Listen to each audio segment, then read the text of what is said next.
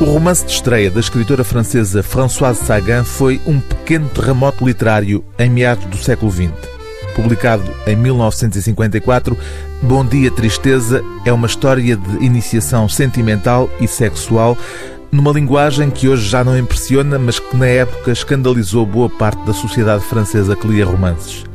O facto de ser obra de uma rapariga de 18 anos contribuiu para o escândalo e a carreira literária de Françoise Sagan ficou para sempre associada à controvérsia deste livro de estreia.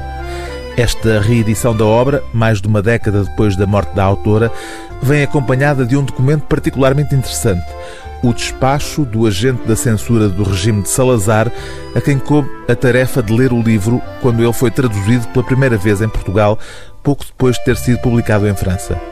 O verdicto é negativo, sugerindo a proibição da obra, não se poderá taxar este romance de imoral, escreve o censor, mas podemos classificá-lo de francamente amoral.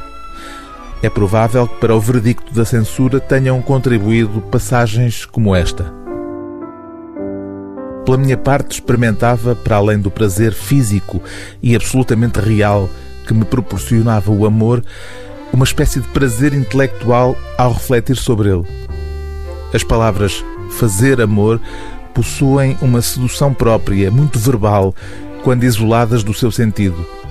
O verbo fazer, material e positivo, unido à abstração poética da palavra amor, encantava-me, embora sempre me tivesse referido anteriormente a esta expressão sem o mínimo pudor e sem me dar conta do seu sabor.